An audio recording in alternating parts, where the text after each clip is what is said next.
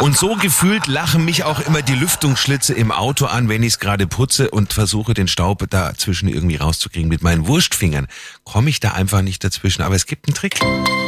Der Samstags Lifehack mit Simon.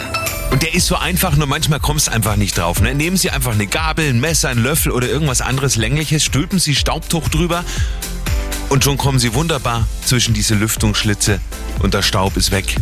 Mit Wurstfingern geht nicht, aber mit was länglichem Staubtuch drüber funktioniert. Simon Samstags Lifehack, jede Woche gibt's neun, auch immer nochmal zum Nachhören für Sie auf radioarabella.de oder in der Arabella München App.